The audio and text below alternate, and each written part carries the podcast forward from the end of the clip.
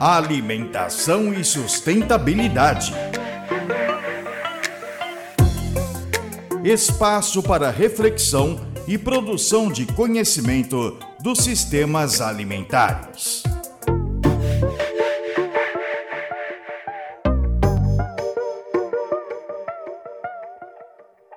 Olá, eu sou Nadine Marques e hoje recebo a Ana Paula Bortoleto, pesquisadora do Núcleo de Pesquisas Epidemiológicas em Nutrição e Saúde e professora do Departamento de Nutrição da Faculdade de Saúde Pública da USP.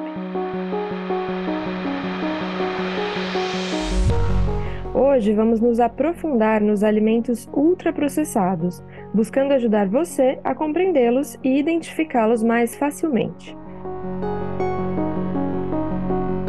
Professora Ana Paula, muito tem se falado a respeito de alimentos ultraprocessados, mas afinal, o que são esses alimentos? Ou seja, como eles são definidos? Bem, Nadine, os alimentos ultraprocessados, eles são formulações de ingredientes que resultam de uma série de processamentos industriais. Daí que vem o nome ultraprocessados. Os processos incluem o uso de substâncias obtidas do fracionamento de alimentos inteiros, e que, na sua maioria, são usados exclusivamente pela indústria. Algumas substâncias são açúcares, óleos e gorduras, proteínas, amidos e fibras. E alguns dos processos são técnicas industriais como extrusão, que é a aplicação de alta pressão e temperatura num período é, breve de espaço de tempo, é, ou pré-fritura e adição de corantes, aromatizantes, emulsificantes, e outros aditivos para tornar o produto final muito atraente ao paladar. Tudo isso é projetado para criar produtos altamente lucrativos para a indústria, com ingredientes de baixo custo, longa vida útil e marcas com muita publicidade, que podem substituir todo o conjunto de alimentos que compõem uma refeição saudável.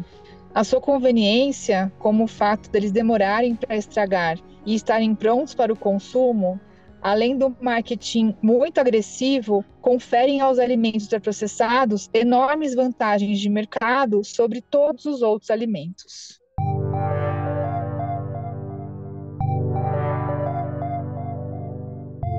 A partir dessa definição, fica claro que o melhor é evitar o consumo desses alimentos, certo, Ana? E pensando nisso, como a gente consegue identificá-los no dia a dia? Para identificá-los, é fundamental ver a lista de ingredientes nas embalagens dos alimentos, Nadine. É uma informação obrigatória para os fabricantes e essencial para escolhas saudáveis. Porém, é uma informação frequentemente que fica escondida na parte de trás do produto, em letras pequenas. A lista contém todos os itens utilizados para preparo do produto, em ordem decrescente de quantidade.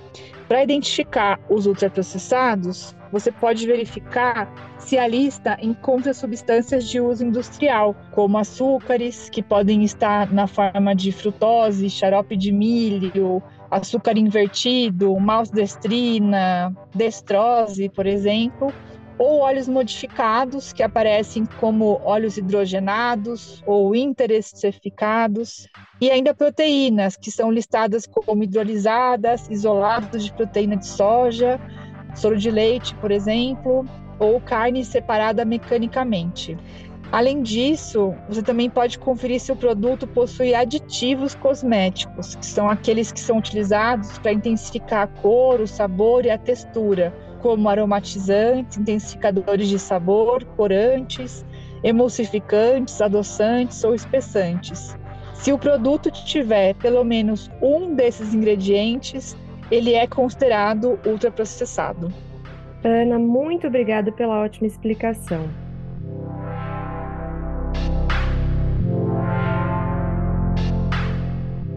Eu sou Nadine Marques, pesquisadora da Cátedra Josué de Castro de Sistemas Alimentares Saudáveis e Sustentáveis da Faculdade de Saúde Pública da USP. E essa foi a professora Ana Paula Bortoleto. Nesse episódio, buscamos desvendar os ultraprocessados para podermos evitá-los no dia a dia. No próximo episódio, falaremos sobre os riscos que esses produtos podem oferecer para a saúde. Confira outros episódios do Boletim Alimentação e Sustentabilidade em jornal.usp.br na aba Atualidades. Te encontro lá. alimentação e sustentabilidade. Espaço para reflexão e produção de conhecimento dos sistemas alimentares.